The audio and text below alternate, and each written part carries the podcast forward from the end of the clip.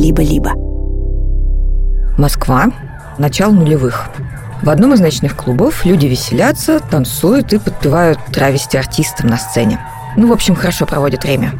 И тут, в перерыве между выступлениями, микрофон оказывается в руках ярко накрашенной блондинки с объемным начесом.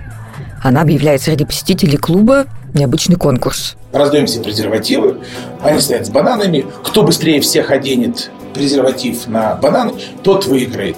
Они это делают, а потом я говорю, ребят, конкурс был не в этом. Мы смотрели, как вы правильно все открываете презерватив, чтобы его, если вы пользуетесь, чтобы его не порвать. Поэтому единственный человек, кто правильно его открыл, ни зубами, ни рвав, ничего. Это были вы, поэтому получаете футболку. Эту яркую женщину, которая раздает футболки за правильно открытый презерватив, зовут Заза Наполе или Владимир Казанцев. Заза не только одна из самых известных в России дрэг-квин, но и артистка, которая считала своим долгом рассказывать о ВИЧ-инфекции, когда от этой темы все шарахались.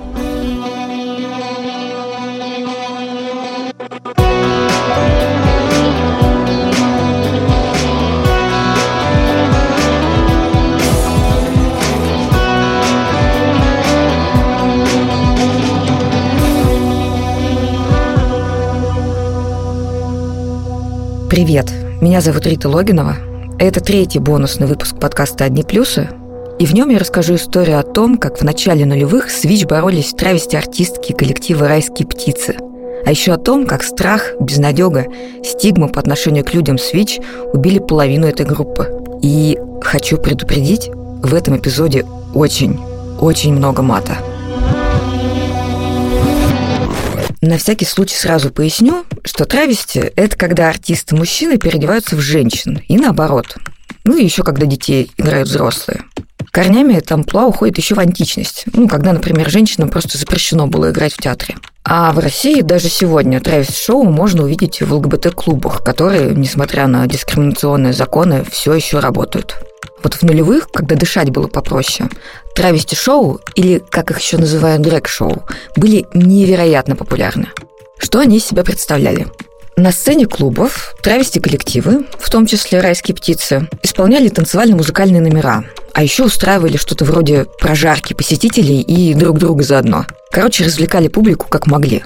Вот как в одном из интервью За записывала, что такое дрэк-культура в начале нулевых в России – так сложилось в России, что драквин, травести шоу mm-hmm. это черный юмор, это мат, это шутки из-под плинтуса, это легкое унижение, оскорбление. В моем случае, если я человека делаю посмешищем всего зала, и над ним все ржут, то это будет буквально три минуты, потому что я его не брошу никогда и я обязательно тебя оттуда подниму на руках и вытащу обратно и сделаю звездой всего вечера. Чтобы вы понимали, вот совершенно типичное выступление Зазы в одном из ночных клубов. И в нем оно проходится и по другим артисткам, и заодно и по зрителям тоже. Если телки красивые, ради бога, но они уебищные. Две старые пидовки рвутся на сцену, чтобы покорить ваши сердца, дамы и господа. Клуб Бойс этого не заслуживает. Пенелопа Галаген, Эвелина Кран, кто их нахуй знает? Все-таки есть извращенцы в русских селениях. Кроме Зазы Наполи, в «Райских птицах» выступали Аладора Биранже, Андрей Цимбалов, Гертруда Аборт, Геннадий Антонюк и Сильвана Бомбанини, Андрей Морозов. У каждой из них было свое амплуа. В 2000 году Наполи собрала своих райских птичек. Гертруда – стройная мускулистая а-ля Мадонна, Аладора Беранже – нежная хрупкая, под стать Шерон Стоун. Сильвана Бомбанини – крепкая обольстительница в образе Монсеррат Кабалье. Это отрывок из передачи «История в деталях» на канале СТС. Может, вы ее помните. Сама Заза была и остается энергичной хабалкой, готовой высмеять в зале абсолютно любого. Но Конечно, шоу «Заза» и «Райских птиц» было не только набором скобрезных шуточек.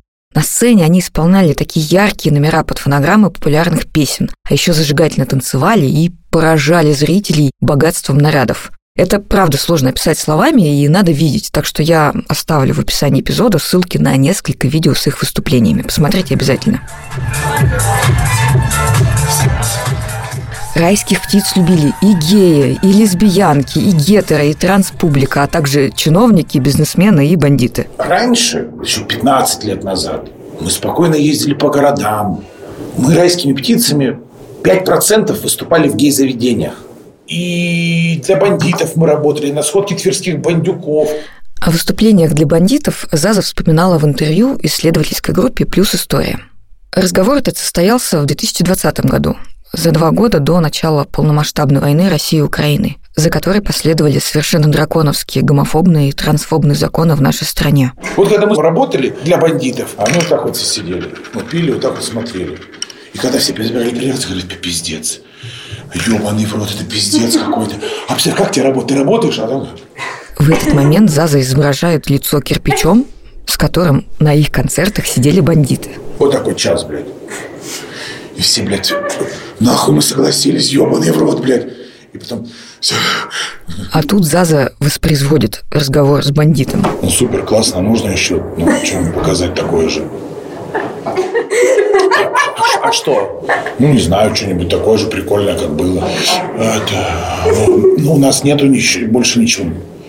Ну, ладно, то же самое можно?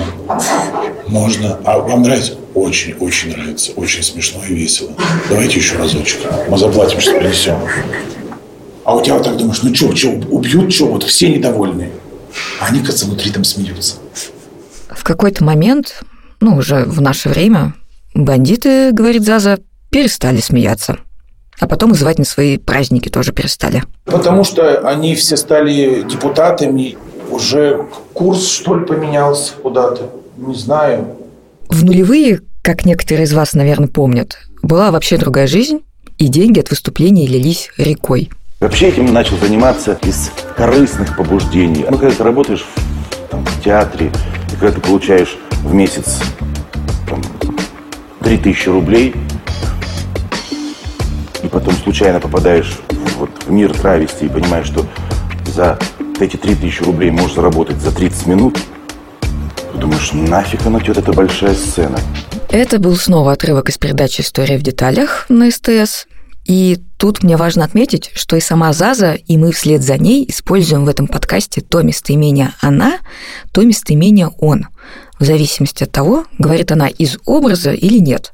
В миру Заза Наполи Владимир Казанцев. Сейчас ему 50 лет, он родился в Алтайском крае и окончил там сначала педагогическое училище. Потом Владимир поработал учителем начальных классов, но недолго, и поступил в театральный в Улан-Удэ, как всегда мечтал. Он отучился там, работал актером, диджеем на радио, ведущим на телевидении, вел концерты, а еще постоянно придумывал и шил сценические костюмы и одежду для друзей. Когда Владимиру стало тесно в Сибири, он поехал покорять Москву. В 97 году у него началась новая жизнь. И именно в столице родилась его Заза Наполи. Женщина независимая, как говорится в ее биографии на официальном сайте, свободолюбивая, с разбитым сердцем, яркая и с мечтами о любви. Но родилась она, кстати, почти случайно. Подрабатывая на стыке театральной и клубной жизни пошивом нарядов, Владимир однажды сам вышел на сцену в образе женщины и вспомнил, как ему нравилось играть такие гротескные роли еще в институте. К тому же участие в травести-шоу приносило много денег, гораздо больше, чем театр, кройка и шитье. В другом своем интервью Зазу вспоминает, что зарабатывали райские птицы больше Пугачевой. Деньги можно было вложить в квартиры, в акции, в машины. Но артистки, по словам Зазы, думали, что они бессмертные, большую часть пропивали, пронюхивали, спуская за одну ночь 15-20 тысяч долларов. Еще дрались с гостями в клубах. Ну, в общем, было весело и страшно. А вот как спустя много-много лет вспоминали свою тогдашнюю жизнь Заза и другая участница «Райских птиц» Аладора. Это у нас с вами было все. Мы вместе засыпали, просыпались, мы жрали одно и то же. Уж сколько мы вместе засыпали Ну, и просыпались в другом городе. И нам не было скучно друг с другом. Мы дрались, ругались, вы вырывали с гелькой Ой. друг другу волосы. Ой. И мне каждый вечер казалось, что все, это последний день. А на утро вы просыпались и говорили, Ой, ну-ка дай посмотрю. помнишь, как ты меня вчера ебанула, да? Ой, а я тебе Ты меня волос вчера, видишь, помнишь, дура, сколько Ты меня так ударила, а ты мне волосы выдрала. Пизда. И было все охуенно. Это была семья. Вот в моем понимании это была семья. И вот представьте, с одной стороны, артистки живут в атмосфере веселья, кутежа, никогда не наступающего завтра, А с другой, на своих выступлениях учат людей, как правильно надеть презерватив. То есть ну, занимается в сущности ВИЧ-активизмом. Как так вышло? В начале 2000-х райские птицы подружились с группой «Полиция нравов» и даже снялись в их клипе на песню «Девушки хотят». Девушки хотят, девушки хотят, девушки хотят потанцевать. Девушки хотят, девушки хотят, девушки хотят потанцевать. После они начали давать совместные концерты. Вот, например, их выступление в московском клубе «Студио», и примечательно, что на заднике сцены висит большой такой плакат с упоминанием сайта Гей.ру. А Заза обращается к солистке полиции нравов Фриде. Понимаете, я вот сегодня оставил... Фридочка, можно я расскажу еще одну историю? Про свою подругу. Ну, отчасти это я про себя расскажу. Стою на остановке. Красивая, феерично собралась на концерт. Подъезжает Мэрс, открывается окно, он мне говорит, девушка, вы случайно не с училища? А я говорю, это я не с училища? Да я такая с училища, что всем с училищем с училища, я не с училища.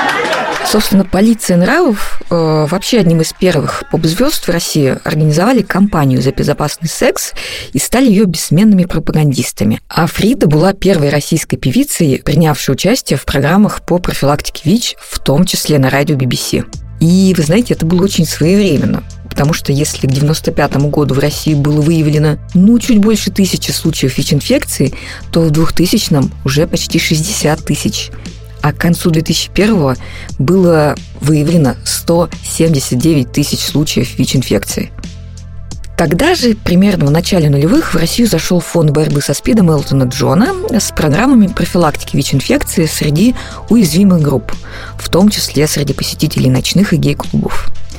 Чтобы попасть в эти клубы, фонд и российские некоммерческие организации, которые получали от него деньги, обратились за помощью к популярным среди целевой аудитории артистам, в частности, к Фриде из «Полиции нравов» и к Зазе. Они не знали, как выйти на людей. А Фрида, она была такая лесбиянка, садомазохистка, свободная до секса. И они сказали, что мы вот спид-центр Элтона Джона, она тут же загорелась, они все ей объяснили.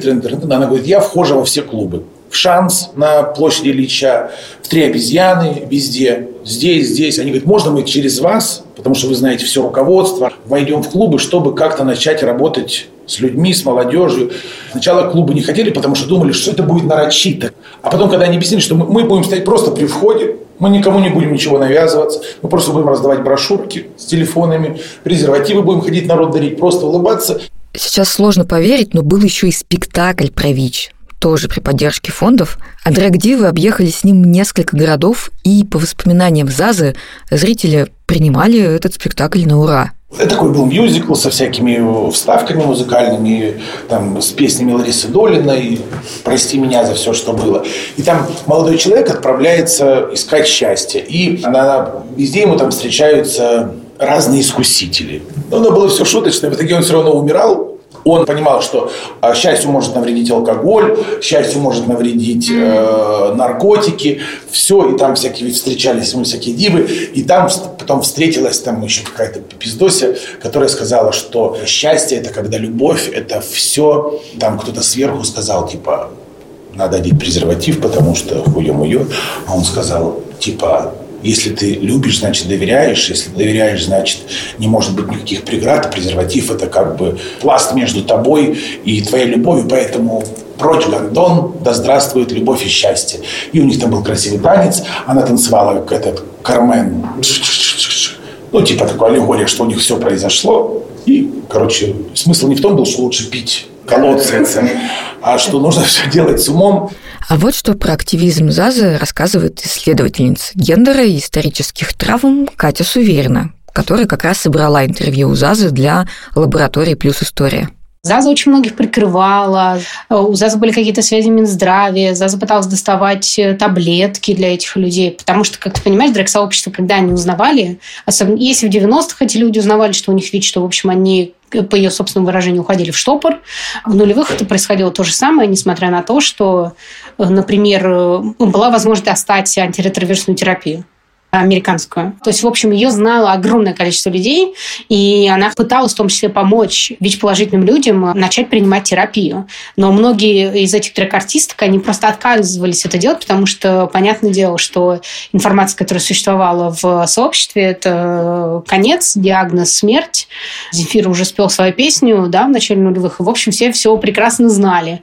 Она рассказывала, что она уговаривала многое количество людей, типа, начать принимать эту терапию, но из ее э, райских птиц две артистки, обе ушли в какой-то, в общем, отлет, и обе умерли от СПИДа, потому что они отказались принимать э, терапию и в нее совершенно не верили. Двое артисток из райских птиц умирали от СПИДа у нее на глазах, даже имея возможность лечиться. Просто им, Гертруде и Сильване, то есть Геннадию Антонюку и Андрею Морозову, было очень очень страшно признаться другим и себе в этом диагнозе. Из ближнего круга, ну, только Гертруда, которая самая красивая была. Знаете, как бы у всех же бывают периоды, там, взлетами, падения, когда мы начинаем бухать, кружиться, ходить по клубам. Слава, деньги. Квартира стоила 3000 долларов. А ты в день зарабатывала 500. Поэтому она после выступления приезжала в базу и говорила, все ее бежали к ней, и она была в любом клубе царицы, потому что она этими деньгами сорила и всех поила, и всех любила, и потом говорила, кто не допил, кому скучно, все едем ко мне, и все ехали к ней, и потом все еблись, и где она подцепила, и с кем она подцепила, даже сейчас ее откопать и реанимировать, она все равно не вспомнит, и даже пытать раскаленному она не скажет тебе, потому что такая была бурная жизнь. Заза узнала о диагнозе Гертруды только когда той требовалась уже очень серьезная помощь. Мне позвонил Рома Качагов, это владелец клуба «Кабаре Маяк» в Сочи. А Генка работал там у них на лето, на три месяца. Он говорит, ты в курсе, что у нашей подруги ВИЧ? Я говорю, у какой? Он говорит, у Гертруды. Я говорю, да ладно, а она тебе сказала? Он говорит, нет. Потому что, говорит, она простыла, она кашляла так, что это, кашляет, а вдох, вдох взять не может, потому что кашель идет. И я ей говорю, иди к доктору. Она говорит, идите нахуй, что вы ко мне лезете. Я сама знаю, что мне делать, я сейчас полечусь, все пройдет. Когда ей стало совсем плохо, она потеряла сознание на сцене, он позвонил э, своему доктору, знакомому, приехала скорая. Геля их благополучно выпиздывала, сказала, не надо никаких скорых, хули вы их вызываете, блядь, я вас просила. Этот мужчина отвел и говорит, у этого молодого человека в этой бабке не ходить, у него ВИЧ, пусть даст анализ. А Рома потом подошел один Ген, говорит, Ген, а, что вы нахуй все умные лезете, не ваше собачье дело. И он сильно боялся, что кто-то узнает. Очень сильно боялся. Заза уверена, что смерть Гертруды отчасти была вызвана ну, вот этим страхом признать у себя ВИЧ, а отчасти желанием красиво закончить жизнь. Гелька, когда узнала о своем диагнозе, она так испугалась, она тут же изолировалась, она послала всех нахуй, она отключила, э, нас всех заблокировала в телефоне и уехала в Кабаре Маяк в Сочи да. на полугодичные гастроли, чтобы я не ебала ей мозги. Она им говорила, я приехала сюда не для того, чтобы вы меня учили и воспитывали, я приехала сюда красиво дожить. Была ли эта смерть красивой? Нет. Поэтому, вспоминая Гертруду, и Заза, и Аладора почти кричат. Не надо красиво доживать. Живите Надо, долго, живите конечно. счастливо. Тем более сейчас, сейчас уже а, такие возможности, что с этим можно жить спокойно. Конечно. Через год после Гертруды скончалась Сильвана Бомбанини, Андрей Морозов. С ней тоже было все непонятно, потому что у нее перед этим был инсульт от обильных выпивашек. Сильвана после инсульта ногу с собой тащила, мы костюм собрали, мы ее таскали на работу. В том, что Сильвана ВИЧ Заза тоже довольно долго не знала. И мы, когда он лежал мы приехали, трын -тын -тын -тын -тын -тын. врачиха говорит, вам надо сообщить на Соколиную гору, что был микроинсульт, потому что надо будет повторно, может быть, поменяют терапию. Чего?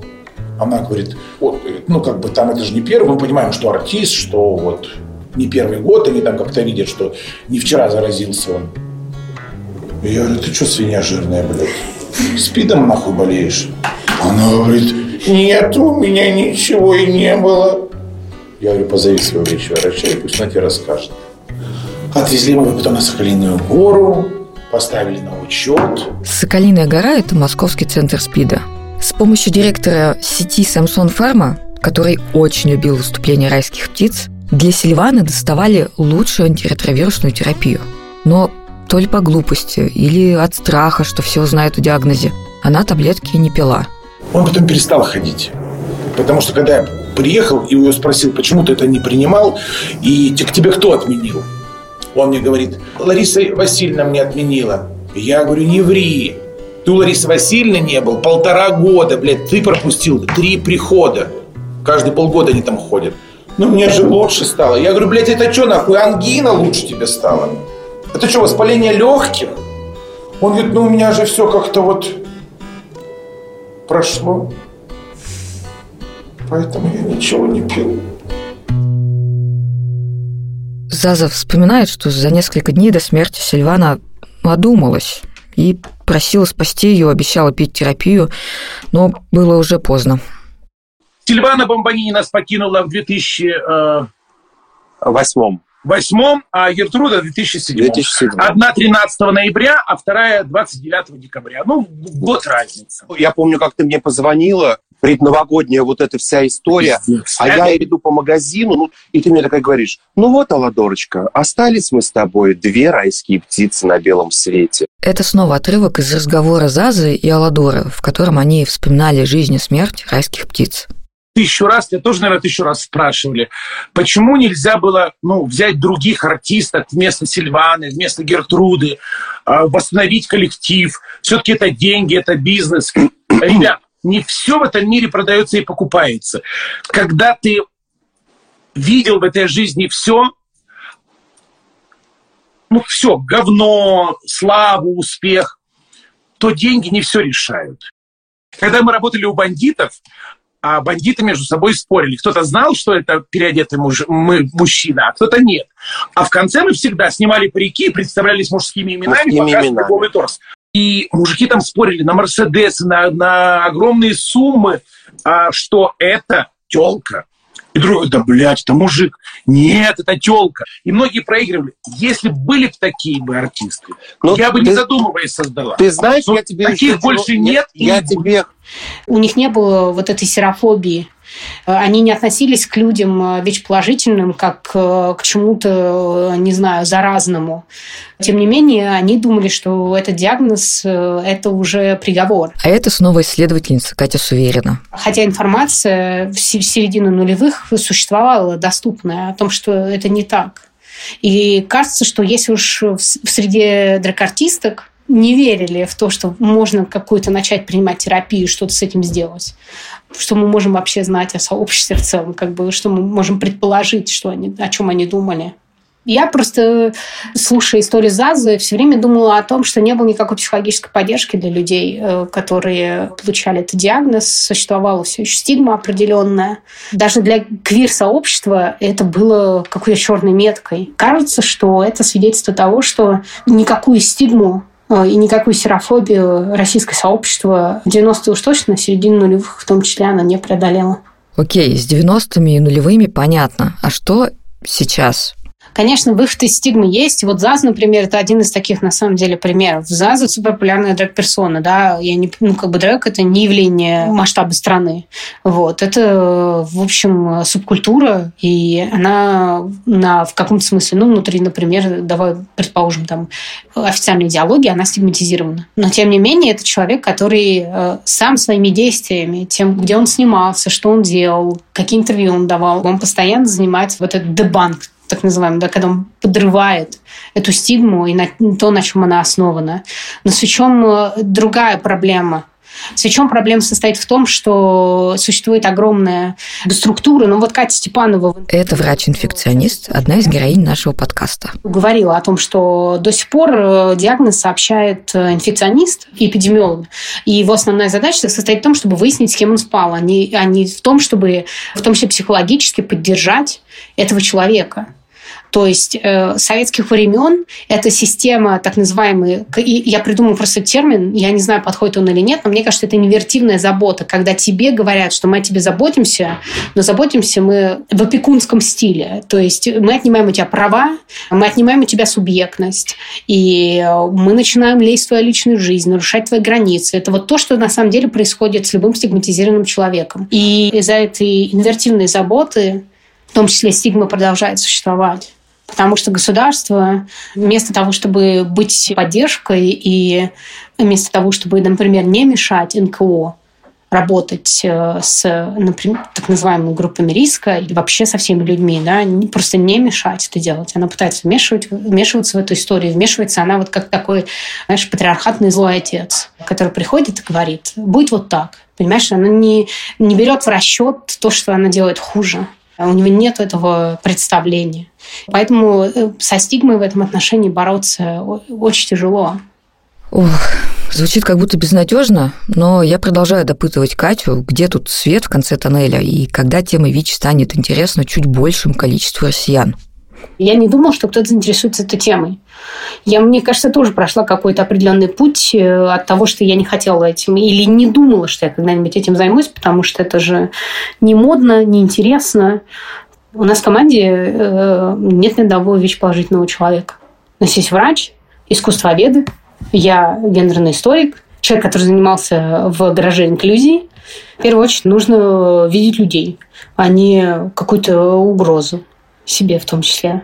Мне кажется, что это в том числе помогает увидеть эту сложность. Катя имеет в виду вот что. Советские люди на самом деле хотели разобраться в проблеме ВИЧ и задавали властям вопросы. Дрэк-дива Заза Наполи видела в своих ВИЧ-позитивных подругах людей. Мы делаем этот подкаст, а вы его слушаете, и значит, ну, не все потеряно. Я не знаю, может быть, надо больше стараться, чтобы липкая, душная, убийственная стигма наконец рассосалась, или задавать еще больше вопросов государству. В общем, не останавливаться. Пойдем, в этом нет ничего страшного. Товарищи, я еще вчера занимала, я первая. Заза, ну я реально боюсь. Мне что-то цикотно. Ну чего ты боишься? Ну будь мужчиной, в конце концов. Ты ж просто Заза, я не хочу быть мужчиной, я хочу быть женщиной. Максим, вы слышали? Это в другой кабинет быть женщиной. Мы пришли с тобой солнышко мое на тестирование. Максим, можно я сама ему покажу? В этом нет ничего страшного. Это очень легко и просто. Даже чуть-чуть приятно. А это рекламный ролик экспресс-тестирования на ВИЧ, выпущенный проектом «Ласкай», тоже в 2020 году. Эта организация помогает людям, в том числе геям и трансперсонам, узнать свой ВИЧ-статус и начать лечение. И Заза снялась в этом ролике, потому что ей важно рассказывать про ВИЧ и сегодня.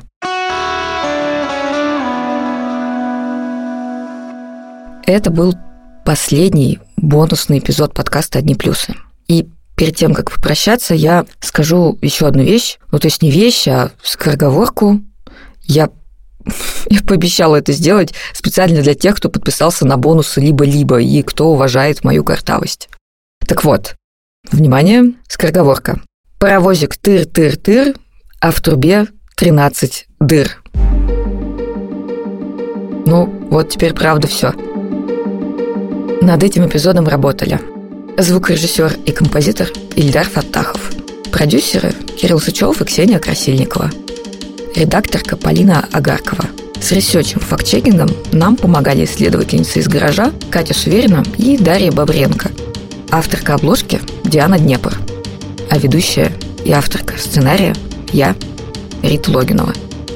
Пока.